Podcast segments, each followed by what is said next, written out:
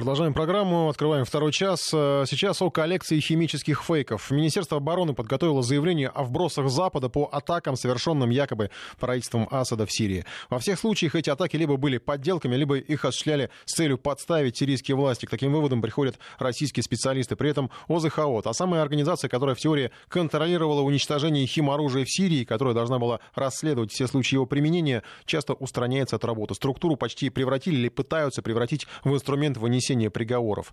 Сергей Гололобов выслушал доклад представителей Министерства обороны России.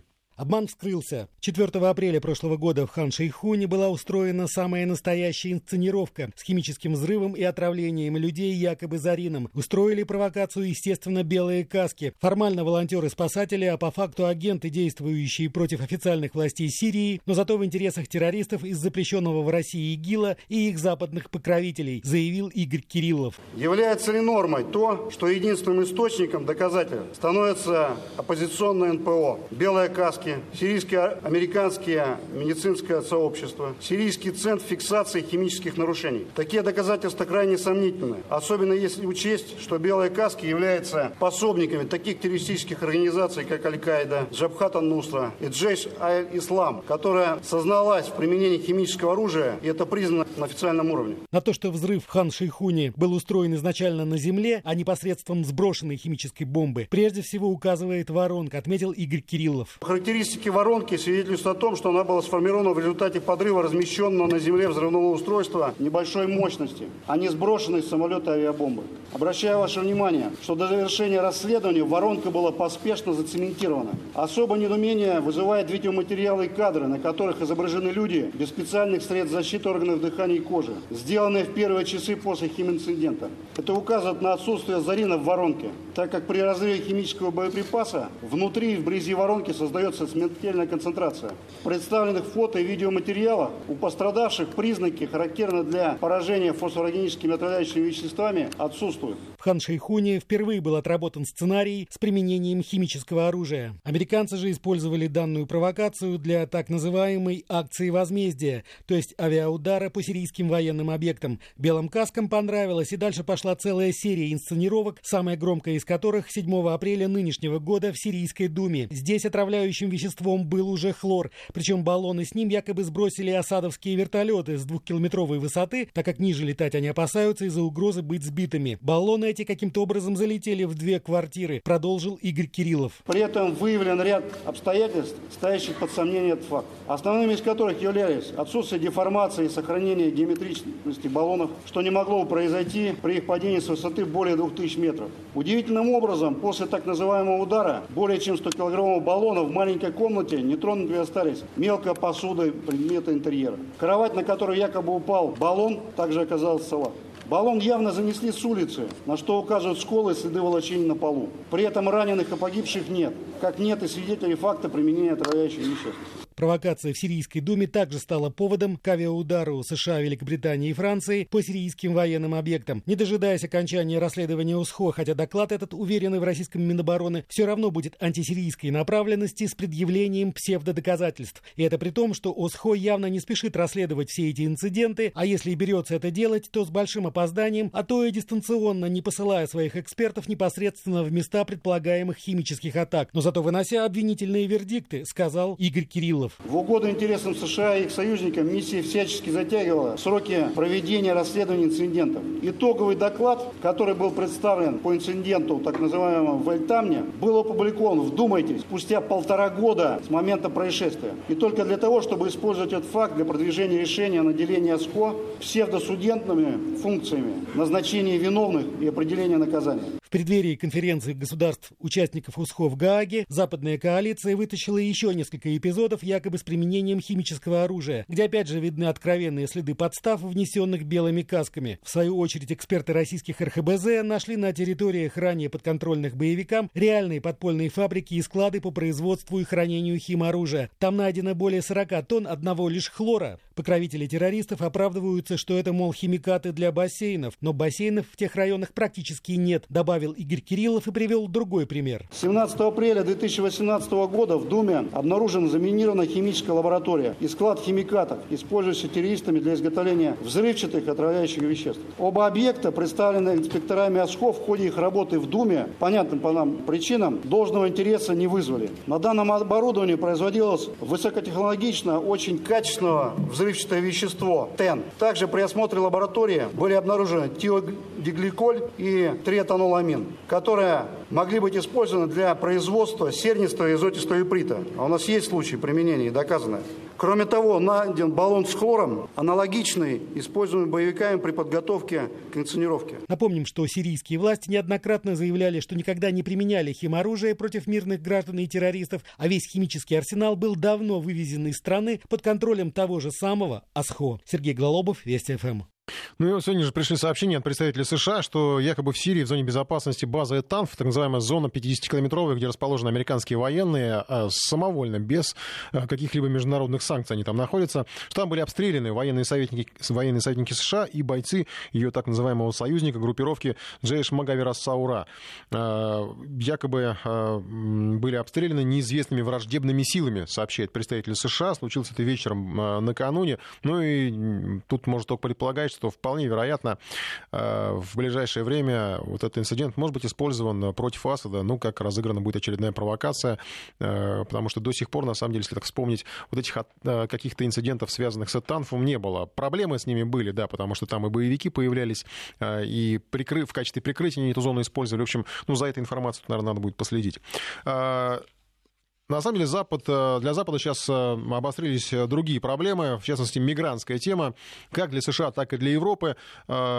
Тема эта стала одной из центральных. Разумеется, помимо футбола, которому в основном были исключительно положительные отклики на Западе, за редким исключением. Но что касается мигрантов, во-первых, продолжилось противостояние европейских стран по поводу того, как решать проблемы наплыва беженцев. Вот сейчас приходит сообщение, что Венецианская комиссия требует от Венгрии отменить законопроект «Остановить Сороса», который предлагает уголовное наказание за помощи в нелегальной миграции. То есть фактически вот все те самые суда, которые шли там через э, Средиземное море, любые перемещения э, мигрантов и беженцев с помощью правозащитников для Венгрии считаются уголовным преступлением, и это грозит наказанием. Вот это вот толерантная Европа требует отменить.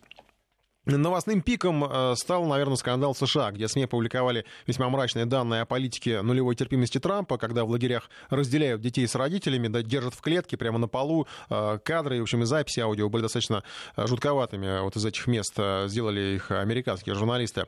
От президента США тут же потребовали вмешаться, но телеведущая американской компании MSNBC Рэйчел Мэдоу даже разрыдалась в прямом телеэфире, когда рассказывала про эти детские концлагеря в Техасе.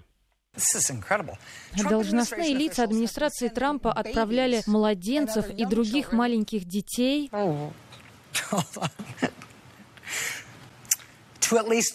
По крайней мере, трех э, трехмесячные дети в Южном Техасе.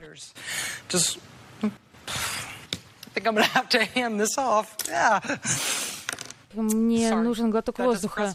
Все, увидимся завтра. Я передаю слово О'Доннеллу, который сейчас находится в Техасе. Ну, судя по комментариям, не все поверили в искренность этих слез, вот этих всклипываний американской телеведущей, но реакция Трампа так или иначе последовала довольно быстро. Он обещал отменить практику разделения детей и родителей. Правда, стало известно, что Министерство здравоохранения США и Пентагон готовят помещение, уже готовят помещение на военных базах, чтобы разместить там без родителей 20 тысяч детей-мигрантов. То есть, судя по всему, разделение это будет продолжено. Утечка появилась в СМИ, но на публике Трамп говорил совершенно иное и все же дал понять, что эти люди в США не останутся. Я требую от всех причастных к нелегальной миграции служб работать вместе, не разделять семьи нелегальных мигрантов в период миграционного процесса, а также воссоединить ранее разделенные семьи. Мы должны приютить их, позаботиться, а потом отправить всех домой, на родину. Все возгласы демократов по этому поводу ничего не доказывают и не влияют на будущие выборы. К сожалению, много людей от этого страдает. Миллионы человек перебегают наши границы. Если выкинуть политику нулевой терпимости, они будут пребывать и пребывать. И в итоге вам уже придется бежать из вашей страны. Ну, вот это все было связано персонально с Трампом. Это такая чисто американская история. В Европе все немножко иначе. Там э, каждый отстаивает свои интересы. Все-таки Европа это страна такая, состоящая из нескольких государств. Италия, например, угрожает конфисковать корабли правозащитников, которые перевозят мигрантов. Страны каждая как может борются сейчас, вот если так откровенно говорить, за право избежать необходимости принимать на своей территории беженцев. Сейчас предлагают даже создавать некие центры для приема вот этих морских мигрантов, потому что ну, вопрос, как их перемещать перемещать, куда их перемещать, никто не готов, естественно, держать их у себя. В Германии у Меркель уже затянувшиеся а, проблемы по этому вопросу. Контакты с Макроном, судя по всему, особой пользы не принесли, хотя, в общем, пытались как-то решить эту проблему. А, предстоящий саммит, тут все ждут, может быть, там удастся о чем-то договориться, но ряд государств уже объявили, что не готовы принимать участие в этом саммите. Наш САПКОР Сергей Курохтин наблюдает за действиями европолитиков. Он сейчас с нами на связи. Сергей, добрый вечер. Добрый вечер. Ну, что касается саммита предстоящего, э, какие страны, э, там, я так понимаю, Венгрия, это естественно, что она не захотела принимать участие да, во, во всем этом, в решении мигрантского вопроса. Вы, вы абсолютно правы в том, что до сих пор нет ясности, кто же примет участие в этом саммите. Да, Венгрия, конечно, не примет, и ни одна страна Вышеградской четверки в этом не участвует. Правда, их туда и не приглашали. И э, как раз, когда они только что собирались, Вышеградская четверка, только что они встречались в Будапеште, я напомню, это Польша, Чехия, Словакия и Венгрия, они как раз заявили, что что э, без их участия, какой бы то ни был саммит э, по беженцам, он контрпродуктивен и э, проводить его бесполезно и бессмысленно. Ну, правда, Ангела Меркель, конечно, к этим заявлениям прислушиваться не будет. Она твердо намерена этот саммит провести.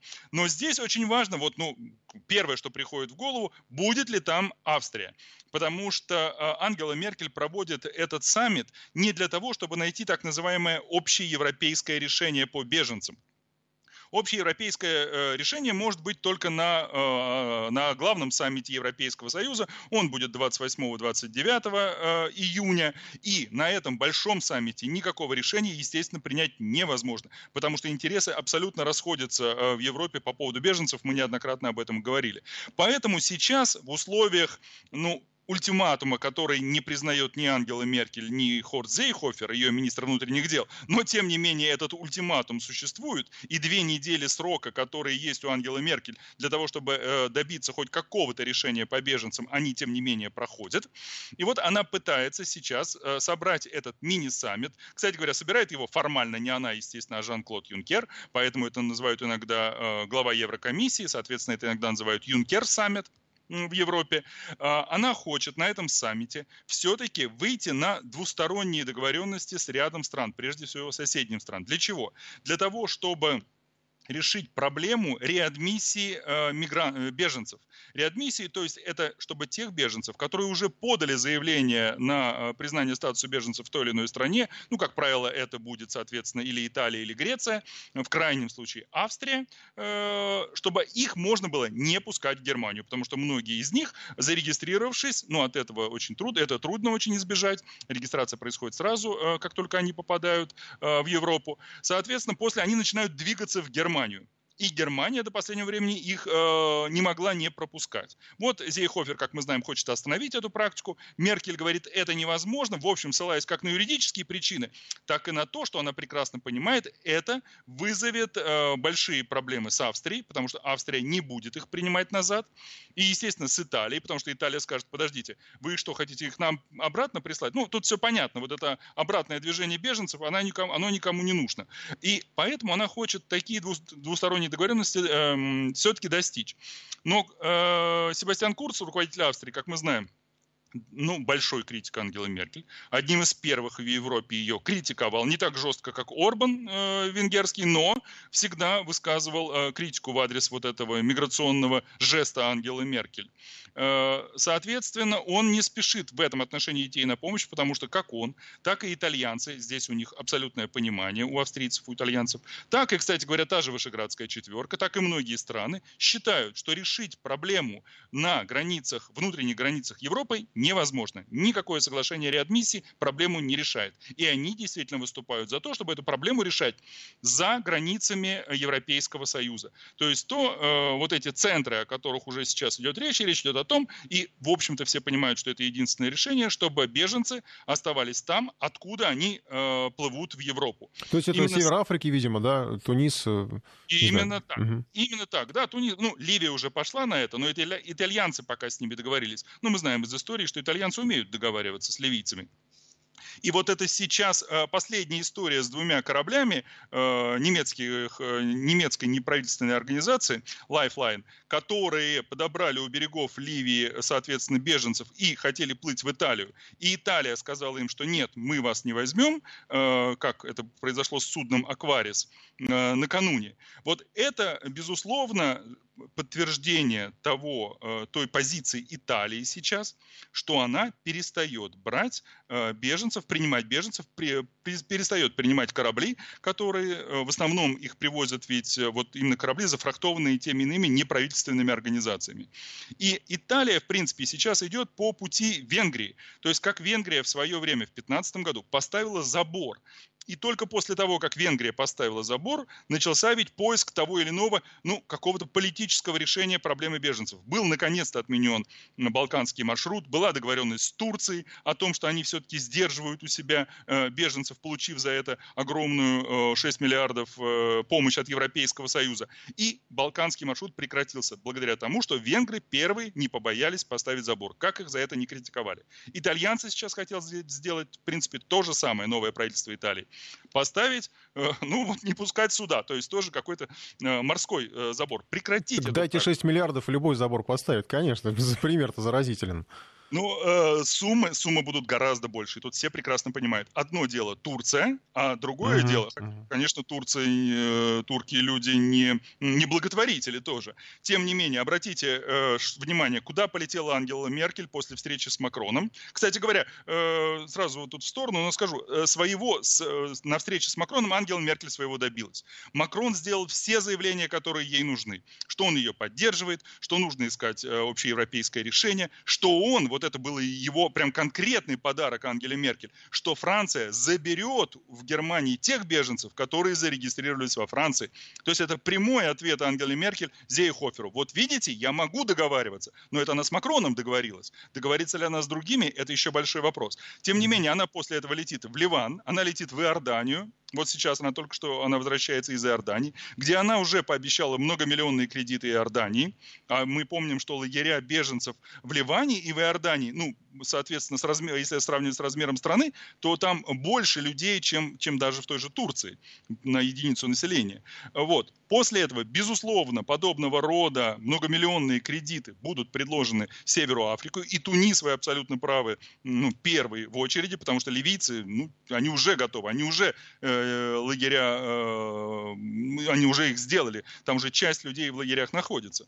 Вот. То есть вот этим путем Ангела Меркель понимает, если не получится двусторонних соглашений, а пока не похоже, что у нее это получится, она должна пойти вот по пути, который давно предлагает э, Себастьян тот же Себастьян Курц. Это вот эти лагеря. Ну, а скорее всего Ангела Меркель где-то будет искать компромисс. Где-то вот здесь договориться о двустороннем, здесь э, даст деньги, чтобы были люди в Северной Африке. Ну, какой-то вариант Изейхоферу предложит, безусловно, через две недели, то есть позволит ему так или иначе издать этот приказ министра внутренних дел. Ну, и вряд ли его будет mm-hmm. увольнять. А, а если и уволят, если и уволят, то вовсе не для того, чтобы устраивать в Германии новые выборы. Спасибо, Меркель Спасибо. Сергей Куровтин, наш САПКОР в Европе, к сожалению, не, не остается времени поговорить на другие темы, потому что надо поставить нашу традиционную рубрику о том, что творится в головах у европолитиков. Разговорчики с Максимом Каноненко. Однажды Испания, Италия и Франция играли в преферанс. «Вист», — говорила Франция. «За половинку», — отвечала Испания. «Давай откроем». Так, в крестях дыра, в бубе бубани черва рассматривала карты Франция. Вот с этой пошли, подсказывала Испания. С этой девятку не возьмем. Взятку не брать, без взятки оставаться, не соглашалась Франция. Тогда, тогда с этой, предположила Испания. Правило знать, не играть уметь, строго говорила Франция. С твоим раскладом уходить надо было, понимаешь? Уходить. Даже не в полвеста, а вообще уходить. Мне теперь расплачиваться. Ну ладно, пойдем вот так. Италия что-то размашисто писала в пульке. В это время в помещение осторожно заглянула Германия. «О!» — вскричала Франция. «На ловца и зверь бежит. Тебя-то нам и не хватало». «На что играете?» — спрашивала Германия, осторожно заходя в помещение. Кому принимать беженцев? Зловеще отвечала Италия. Каких беженцев? Как будто не понимала Германия. Понятно, каких? Еще более зловеще отвечала Италия. Корабль плавает по морю с беженцами. Туда-сюда, туда-сюда. А я тут при чем, удивлялась Германия. Я не знаю, при чем тут ты, повысила голос Италия, а только плавает. Да ладно, чего вы, вступила в разговор Испания. Ну, плавает. Кто проиграет, тот их и примет. Да я даже если проиграю, нервно отвечала Италия, никого принимать не буду. Хватит, напринимались. Безответственно рассуждаешь, говорила Франция. Прямо даже, скажем, цинично. Там же живые люди. Вот и принимай их, раз они живые, огрызалась Италия. А нам такого не надо. Игра есть игра, улыбалась Франция, забирая взятки. Мы должны помогать, разводила руками Германия. Мы же цивилизованные, а они такие несчастные. А почему тебя тогда нет за этим столом? спрашивала Италия. Почему мы здесь, а тебя нет? «Так у меня нет выхода к Средиземному морю», — отвечала Германия. «Вот если бы корабль плыл по Балтийскому морю или по Северному, вот тогда да, тогда другое дело». «Ах, вот в чем дело!» — рассмеялась Франция. «А мне что же, брать и когда с юга плывут, и когда с севера? У меня же два побережья!» «А давайте сделаем вот что», — говорила Италия. Давайте перекроим послевоенные границы в Европе. Дадим Германии выход к Средиземному морю. Вы же хотели выход к Средиземному морю? Но скажи, ведь хотели же? Германия покраснела. Хотели, удовлетворенно кивала Италия. Вот мы вам и дадим. И принимайте своих этих беженцев сколько душе угодно. Позвольте спросить, спрашивала Франция, раздавая карты.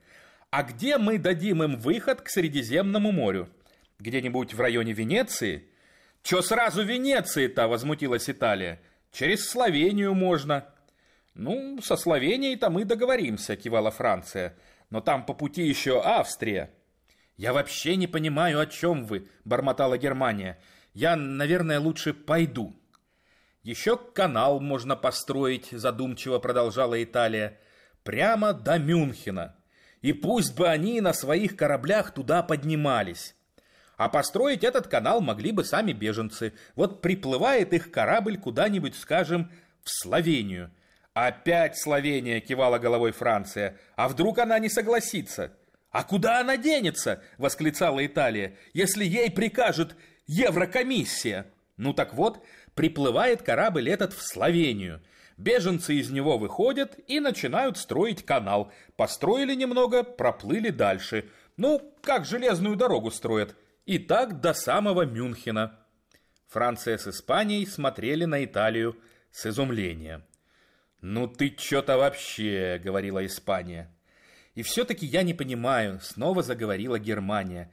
«Как вы так можете? Я тоже принимаю беженцев, и побольше, чем некоторые. Мне кажется, торг здесь неуместен». «Еще как торг здесь уместен», — отвечала Италия. «А то как вам, так культурные беженцы из Сирии, а как нам, так из Африки». «А играть вообще кто-нибудь будет?» — спрашивала Франция. «Пулька не свидание». «Нет хода, не вестуй», — отвечала Италия. «Все равно же понятно, кто проиграет». «А кто?» — спрашивала Испания с интересом, глядя на собравшихся. Собравшиеся посмотрели на Испанию с некоторым сочувствием. «А чего вы так смотрите?» – удивлялась Испания. «Я еще отыграюсь!» «На чемпионате мира по футболу отыграешься», – медленно сказала Италия. «Вы все на нем отыграетесь, а я там даже и не участвую, так что заканчиваем». Италия скомкала лист, на котором писала пульку, и бросила его в угол Европы. Ну, к сожалению, так мало времени, что хотелось бы уже, может быть, и закрыть э, мигрантскую европейскую тему, но неполноценным будет э, подведение итогов, а поскольку все-таки хотелось бы поговорить про конфеты, поэтому сейчас э, возвращаемся на связь, восстанавливаем связь с нашим САПКОРом в Германии Сергеем Куровсиным. Сейчас поясню, при чем здесь конфеты. Дело в том, что на неделе появилась достаточно странная информация о том, что якобы Дональд Трамп на саммите G7 бросил конфеты в Ангелу Меркель. Понятно, что, конечно, такие скандалы не озвучивают официальные источники, но кто бы такое придумал. Но э, кто ее автор, как на нее вообще отреагировали в Германии, как раз об этом хочется спросить нашего САПКОРа. Сергей, еще раз добрый вечер. Да, добрый вечер. Я рад вернуться на сладкое. Да-да-да. Так вот, от, э, откуда появились эти конфеты? А, я понимаю, что не из кармана Трампа, сейчас мы, я имею в виду. Из кармана? Нет, из, из кармана. кармана. Я имею в виду, откуда появилась информация об этих конфетах. А кто это все это озвучил и, ну, насколько это все сомнительно? Ну, нет, это абсолютно несомнительно. Единственное, ну, конечно, Трамп не бросал конфеты в Меркель. Э, источник всего этого достаточно, ну, скажем так, компетентный. Это Ян Бремер, известный политолог американский, Eurasia Group, его э, такой центр политологический называется. И он действительно э, считается достаточно осведомленным человеком. Э, вхож во многие круги, многие знают детали, знают людей. В его центре работают многие, кто раньше работал в Госдепе и так далее, и так далее. И он, выступая, давая э, прямое включение тоже было э, на CBS в программе This Morning. Соответственно, это было вчерашним утром э, в США. Вот, э, там шел разговор об отношениях Трампа, и там был вопрос, помните вот эту знаменитую фотографию, сидит Трамп, скрестив руки, а вокруг него собрались все участники Большой Семерки, оставшиеся, и Ангела Меркель так на первом плане как бы нависает над Трампом, да? Угу. Вот. И э, они спросили у Яна Бремера, э, вот что означает эта фотография, что происходило в этот момент. И он им рассказывает, что это был тот самый момент в конце Большой Семерки, когда э, Ангела Меркель подошла к нему э, с Трюдо, премьер-министром э, Канады и другими, э, и стала ну, ультимативно фактически требовать, чтобы э, Трамп поставил свою подпись под коммюнике. Он же не хотел этого делать. Mm-hmm.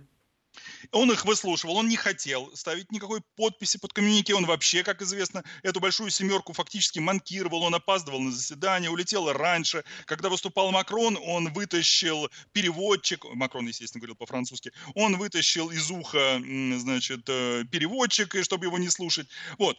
И в итоге, когда они все на него насели, вот как на этой фотографии, он сказал, хорошо, я подпишу ваше коммюнике, сказал он.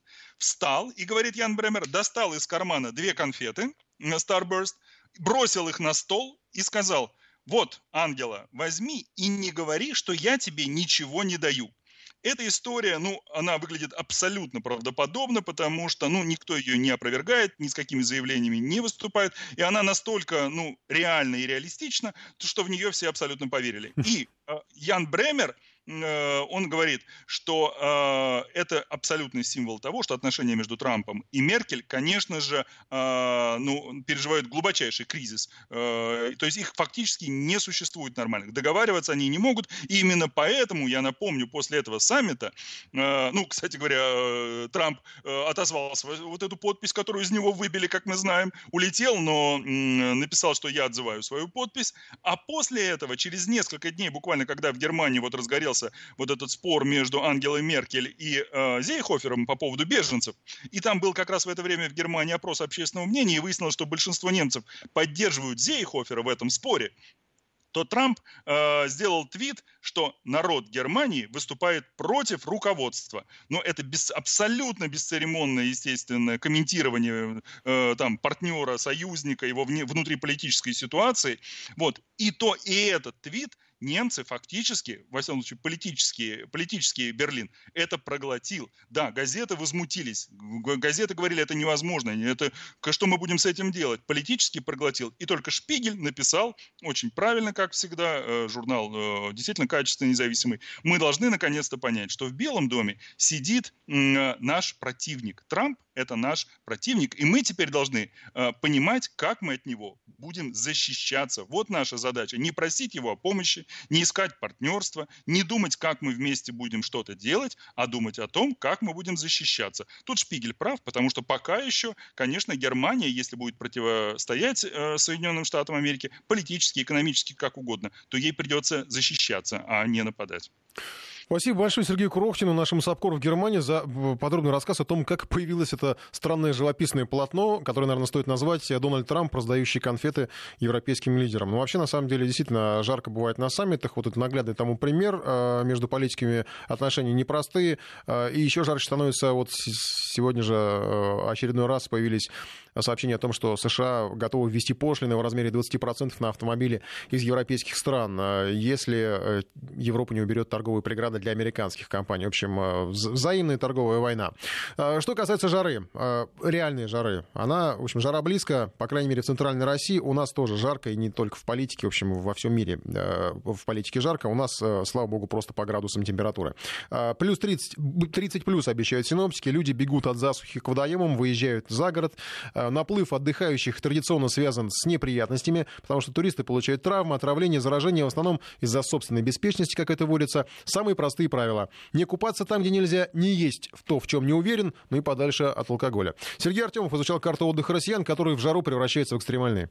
Туристка погибла, когда катамаран перевернулся на реке Амгунь в Хабаровском крае во время сплава. Еще пять человек эвакуированы на вертолете, сообщает региональное управление МЧС. Людям пришлось провести ночь на острове, пока не прилетела помощь. Группа не регистрировалась перед выходами, по словам выживших. Они не предполагали, что уровень и скорость течения Амгуни так быстро вырастут после недавних дождей. На реке Китой в Иркутской области при прохождении порогов перевернулась лодка с четырьмя людьми. Спастись удалось только одному мужчине. И вновь спасатели узнали об этой группе только после получения сигнала СОС. Не предупреждая никого о своем маршруте, маршруте отправляются в походы и сухопутные туристы. Неприятности их чаще всего подстерегают в горах. В республике Алтай трое туристов получили переломы и ушибы, сорвавшись со скал. Выслать вертолеты было невозможно, и спасателям пришлось по нескольку километров нести носилки с пострадавшими до медицинских карет. Трагическая история случилась на Калининском карьере в столице Хакасии, Абакане. Мужчина решил взлететь на парашюте, привязав его к водному мотоциклу. Подобный аттракцион известен многим, кто бывал на теплых морях. Там туристы поднимаются с борта катера на параплане, но здесь разбегаться пришлось по берегу. Все произошло в течение пяти секунд судя по снятому видео.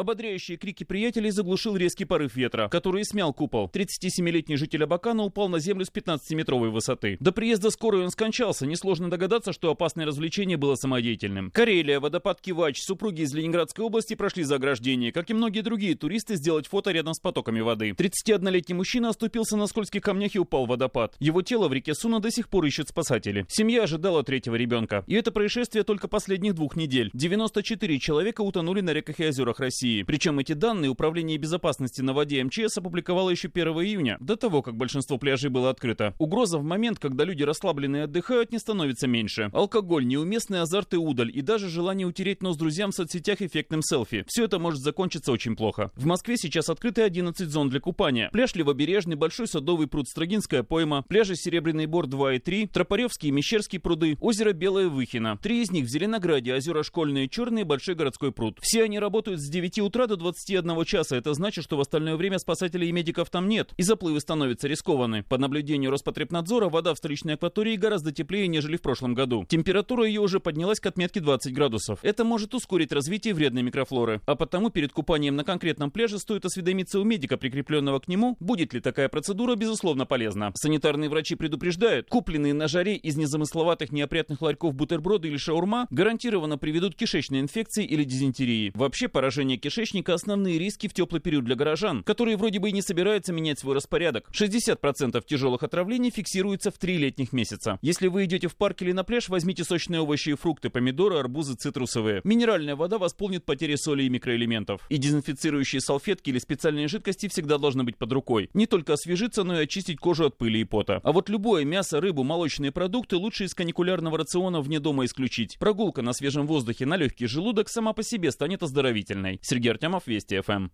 Ну и вот уже на субботу нам Гидроменцентр, по крайней мере в Москве, э, вводит желтый уровень погодной опасности. Не только жара, больше 30, но еще и грозу и сильный ветер. Вечером будете парковать автомобили, посмотрите, нет ли рядом трухлявых деревьев, э, чревато неприятностями. А спасаться от жары приходится не только людям, но и животным. Ветеринары рекомендуют особо позаботиться о домашних питомцах. Э, им при температуре 30 плюс приходится нелегко, особенно тем, у кого толстая шкура, густая шерсть. Александра Писарева выясняла, как помочь четвероногим в это жаркое время. Зайти в интернет, видеороликов «Кошки плохо от жары» тысячи. Несчастные животные забираются в шкафы, сворачиваются в клубок под струей воды в раковине, лежат без движения на кафельном полу, раскинув лапы и тяжело дыша. Вот один из примеров. Жарко? Да, жарко, даром штанюшка. Темно-серый кот широко раскрыл рот и с шипением заглатывает воздух. У кошек это совсем плохой признак. Это не собаки, которые таким образом себя охлаждают. У кошек это показатель трудной работы сердца или серьезного кислородного голодания. Жара – испытание для всех. Если в процессе эволюции животные постепенно приспосабливались, человек внес в этот процесс коррективы, поясняет ветврач Евгений Цыпленков. Например, селекционировал определенные породы. Получили, например, такие породы, как брахоцефал, брахцефалы, это французские бульдоги, английские бульдоги, это все мопсы. Это называется брахцефал с коротким носом. И, понимаете, когда длинный нос, он успевает охлаждать немножко температуру внешней среды и, в общем-то, как-то лучше. Вот поэтому особую опасность жара представляет для брахоцефалов. То есть у них не успевает охладиться воздух и получаются тепловые удары. Это же касается персидских, британских и других кошек с плоской мордой, а еще лысых животных, из кошек сфинксов, из собак перуанских голых, китайских хохлатых и так далее. Особое внимание стоит уделить также немолодым зверям. Им, как и людям, с возрастом труднее приспосабливаться к погоде. Как же помочь домашним питомцам? Во-первых, не запирать на жаре, в машине или в помещении с закрытыми окнами. Если есть кондиционер, не экономить энергию и оставлять его включенным. На прогулке лучше выводить рано утром или ближе к вечеру и не расценивать популярные нынче стрижки кошек, подо львов и так далее как модную прихоть. На самом деле в бритье пушистых домашних животных есть смысл. При наших температурах воздушная подушка под шерстью им только вредит. Начать стоит хотя бы с вычесывания колтунов, ведь на полное оголение согласится не каждая четвероногая, продолжает Евгений Цыпленков. Кто-то не может это делать, кто-то не дает это делать, да? Поэтому здесь вот, например, на природе собаки, э, кошки ищут тень. Э, во-вторых, собаки некоторые просто да, такие ямы раскапывают и во влажных этих ямах отсиживаются. То есть э, стричь, ополаскивать водой. Единственное, что нельзя холодной водой поить. Потому что разница 18-20 градусов при температуре воздуха и воды моментально всякие бронхиты, трихиты и прочие болезни. С питьем отдельная тема. Воду в жару надо часто менять, чтобы она не успевала зацвести. Тут в помощь могут прийти современные гаджеты. Существуют автоматические поилки. От самых простых от 300 рублей, где вода просто доливается из заранее наполненного резервуара, до продвинутых с угольными фильтрами, таймером и функцией фонтанчика от полутора тысяч и выше.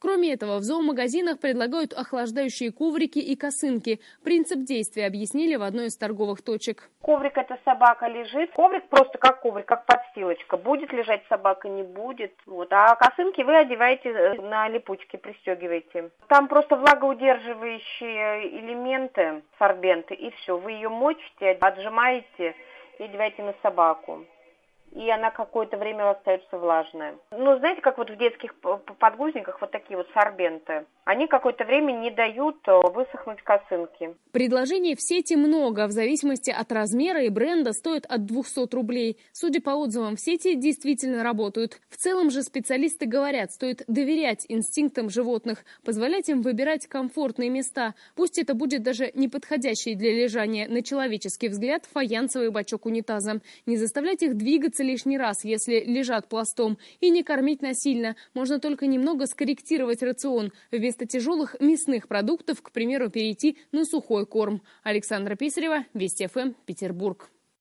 Ну а сейчас прямо к основной теме последних дней, к основной теме недели. Футбольный чемпионат, эмоции, впечатления, настроение этого праздника. Ну, э, в центре новостей, помимо непосредственно футбола, были, конечно, истории про болельщиков. В целом иностранные фанаты показали себя, ну, наверное, надо сказать, с наилучшей стороны. Э, не везде, конечно, и не всегда, но, в общем, общее впечатление, оно такое достаточно позитивное и положительное. Потому что в целом атмосфера на улицах городов, которые принимают чемпионат мира, более чем дружелюбной. Могла она, конечно, такое оставаться, наверное, если если, к примеру, болельщики из Бразилии не публиковали свои кричалки с девушкой из России, ну и никто не стал бы переводить с португальского на русский, да, то, что они кричали, или на родине них просто не, устроили по этому поводу шум, но вполне справедливо на родине заметили, обратили внимание на это видео. Кричалка была оскорбительной, по сути, даже, наверное, глупой. Шутка не удалась, и тех, кто был на видео на родине, сейчас, как говорят, ждут взыскания и даже увольнения с работы это центральное пятно, наверное, такое, может быть, даже с которого все началось. Э, были еще британские фанаты, которые в Волгограде пели, якобы пели нацистские песни, тоже, говорят, с ними будет разбираться полиция, причем у них на родине. Уругваец пронес алкоголь э, в бинокле на стадион, и причем тоже на родине у него будут с ним разбираться, обещают, даже, говорят, уволили с работы, э, потому что, в общем, получается так, что э, приятно наблюдать, как на родине болельщиков, которые приехали к нам в Россию, беспокоиться об имидже, который эти болельщики оставят э, э, о своих странах, о впечатлениях, которые они оставят в России о своих странах. Поэтому сейчас, э, наверное, многие из вас гуляли и в центре Москвы, и в центре городов, где вы находитесь, где проходят чемпионаты мира, общались с иностранными гостями. Э, как сложилось это общение? Как оцените поведение болельщиков? А может быть, даже оцените ну, вот эти шутки бразильцев, и аргентинца, который тоже там э, попал в, такую в скобрезную историю. А, как оцениваете поведение болельщиков? Голосование начинаем. Прекрасное, Ничего, никаких э, претензий у вас к ним нет. Встречался с хамством. А, это если действительно были какие-то проблемы у вас возникали с иностранными гостями. Ну, или ваше мнение, что все шутки были вполне безобидными. Это вот, то есть все, что происходило, это, в общем, ничего страшного. А, такого вы в этом не видите. Включая вот эти вот истории с бразильцами. Ну, вот 47-летний а, аргентинец Нестор Фернандо Пинови тоже приносил даже извинения и России, и своей семье, и девушке, над которой он издевался. Там тоже по аналогии с бразильцами было видео, когда он заставлял на испанском испанском языке, ну, предлагал повторять за ним фразы на испанском языке девушка, это было, в общем, неприличное выражение, как правило. А, цитата, это была плохая шутка, я хочу извиниться перед всеми, перед русским народом, аргентинцами, моими друзьями, моими детьми, семьей, моей женой, мне очень стыдно, я не такой. И говорят, аргентинец Нестор даже расплакался, когда э, приносил вот эти извинения. Итак, 232-1559, код Москвы 495, 232-1559, код Москвы 495. Очень хочется выслушать ваше э, впечатление от общения с иностранными гостями гостями, потому что знаю, что многие гуляют, в том числе у нас на Никольской, вообще там э, в Москве сейчас, э, что называется, все братья э, знакомятся друг другу, приветствуют, помогают как-то дойти, там кого-то там провести, там подсказать, как куда пройти. Код Москвы 495-232-1559, наш номер телефона. Ну и наш смс-портал плюс 7 903 170 63 63. И голосуйте на нашем портале, как оцениваете поведение болельщиков, иностранных я имею в виду. Прекрасное, встречался с хамством, ну или все шутки были безобидными. Сейчас вот как раз посмотрел сводку из Петербурга, там э, сразу несколько таких, э, ну, назовем их неприятные, конечно, инциденты. Во-первых, э, гражданин США, 39 лет, устроил дебош в отеле «Азимут» на Лермонтовском проспекте. Ну, в общем, что делать? Пришлось вызывать бригаду психиатрической помощи, и в смирительной рубашке американцы отправили в лечебницу. Э, в четверг обратился египтянин, 26 э, лет, э, черепно-мозговая травма закрытая. Говорит, что кто-то ударил его на Невском проспекте по голове, оказали помощь. Ну и гражданка Мексики, молодая девушка, была сильно пьяна, несколько раз упала, ее поместили в, токсилог... в токсикологическое отделение, доставили в больницу. Ну и еще на в платформе Купчина упал англичанин, приступ невралгии. В общем, ну, у кого что, по каким причинам, по-разному. Код Москвы 495-232-1559. Э, звоните, рассказывайте о вашем опыте общения с иностранными болельщиками. Потому что, ну, все гуляют, все как-то общаются, э, обмениваются мнениями. Кто-то с кем-то контактирует, да. В конце концов, любопытно, люди с, с другого конца света приехали. А, и плюс 7 903 170 63 63 наш э, смс-портал. А прямо сейчас позитив все-таки у нас тоже, ну, ну, не, не все так вот скверно, как описывает в сводках Петербурга. Потому что в Казани болельщики из Колумбии спасли нетрезвого россиянина. Пытался искупаться в реке, мужчина прыгнул в воду, не смог выбраться самостоятельно. На помощь подоспели фанаты. Давайте вот послушаем аудиозапись э, того, как это происходило. Bueno, tal y como vimos, se pudo rescatar al ruso, gracias a nuestros héroes eh, rusos y colombianos que, que los salvamos aquí de una hipotermia y una muerte segura. Okay. Right. Ну, он там повис буквально на шланге, сдержался за какой-то шланг, висел, его так с улыбками, с смехом доставали. Me gusta Colombia. Hey, hey, hey, Colombia. I love you. I love you. I love you, man. Thank you. Видно, что протрезвел после купания. Я не знаю, как сказать. Ну, колумбийцы предложили ему пойти домой, там надежнее, спокойнее и безопаснее. Станислав нам дозвонился. Станислав, здравствуйте. Да, добрый вечер. Как впечатление у вас? А, общались лично с гостями? Слушайте, ну да, лично общались э, прям с самого раннего утра, дело в том, что мы живем рядом с Лужниками в Хамовниках. И прям гости собираются с самых, самых ранних часов. Угу. Поют свои кричалки, что всем очень сильно веселят дом. Угу. Я думаю, что прям достаточно позитивно гости себя ведут. Я никогда не видел, чтобы кто-то во дворах вел себя неприлично. Ну, во, во дворах всякое может происходить, да, слава богу, что э, прилично. Главное знать перевод того, что они кричат, правильно же? Ну, вы знаете, они кричат с таким выражением и так ярко. И я тут в самолетах недавно летел то с перуанцами, то с мексиканцами. Вы знаете, это настолько позитивно, э, прям как иностранные песни. Когда, когда не знаешь язык, даже не страшно, что это означает. Спасибо вам за э, ваш опыт. 232-1559, код Москвы 495, плюс 7 903 170 63 63 наш смс-портал. Еще Дмитрий нам дозвонился, тоже, наверное, встречался с иностранными болельщиками. Здравствуйте, Дмитрий. А, здравствуйте. Нет, я с болельщиками не встречался просто вспомнил несколько роликов, когда с нашей стороны были э, инциденты, mm-hmm. когда иностранные гости кричали несвязанные русские мат. Это, конечно, забавно и смешно, но ну, это по поводу голосования. Я лично считаю, что это безобидные шутки. Это, конечно, неприлично, особенно это выкладывать в общий доступ, в интернет, снимать на камеру, выкладывать в интернет. Uh-huh, uh-huh. Но с нашей стороны подобные случаи тоже бывали. И роликов полно, как бразильцы с акцентом кричат наши нецензурные выражения. К сожалению, к сожалению, да. Ну и, в общем, э, я не припомню, чтобы у нас как-то разбирались в России с такими вот болельщиками, которые выкладывают такие ролики, потому что, вот, как мы видим, бразильцев наказывают, э, кто там еще, э, аргентинцев, аргентинцы этого чуть не наказали. В общем, как-то пристально смотрят за поведением своих соотечественников, за тем, как они ведут себя здесь, в России. Андрей еще, здравствуйте, нам дозвонился. Здравствуйте, Андрей. Да, добрый день. А, ну, что я хочу сказать, вот тоже э, гулял на Никольской, все понравилось, познакомились там с кучей народа, все позитивные. Ну, просто самые лучшие впечатления на самом деле, то есть какого-то там негатива, ну, я вообще не заметил. Наверное, так весело было. И слава богу, пусть так и будет до конца чемпионата. Еще у нас э, Согласен. один Андрей дозвонился. Андрей, здравствуйте. Здравствуйте. Я хочу рассказать одну историю, которую, в принципе, я сам свидетелем не был, но рассказал мне таксист, с которым я ехал. Э, это было, произошло 16 числа. Он подвозил одного болельщика, правда, не знает какой команды, иностранца, в Химки. Угу. Было это дело очень рано утром, где-то в 4 утра. Болельщик всю дорогу проспал, э, рассчитался, как положено, вышел, все нормально. Но потом почему-то неадекватно себя повел. В это время на чью-то из них беду ехал велосипедист, русский человек, видно, возвращался откуда-то или еще что-то, и болельщик сразу, не говоря ни слова, ударил его. Угу. Между ними завязалась потасовка, такая небольшая драка, но тут же подбежали наши люди, разняли их, и все закончилось, в принципе, обниманием и дружбой. Ну, ну и слава вот богу. Может, просто он подумал, велосипед едет, а вдруг я где-нибудь у себя на родине уже, что происходит. Ну, не понял человек, где оказался.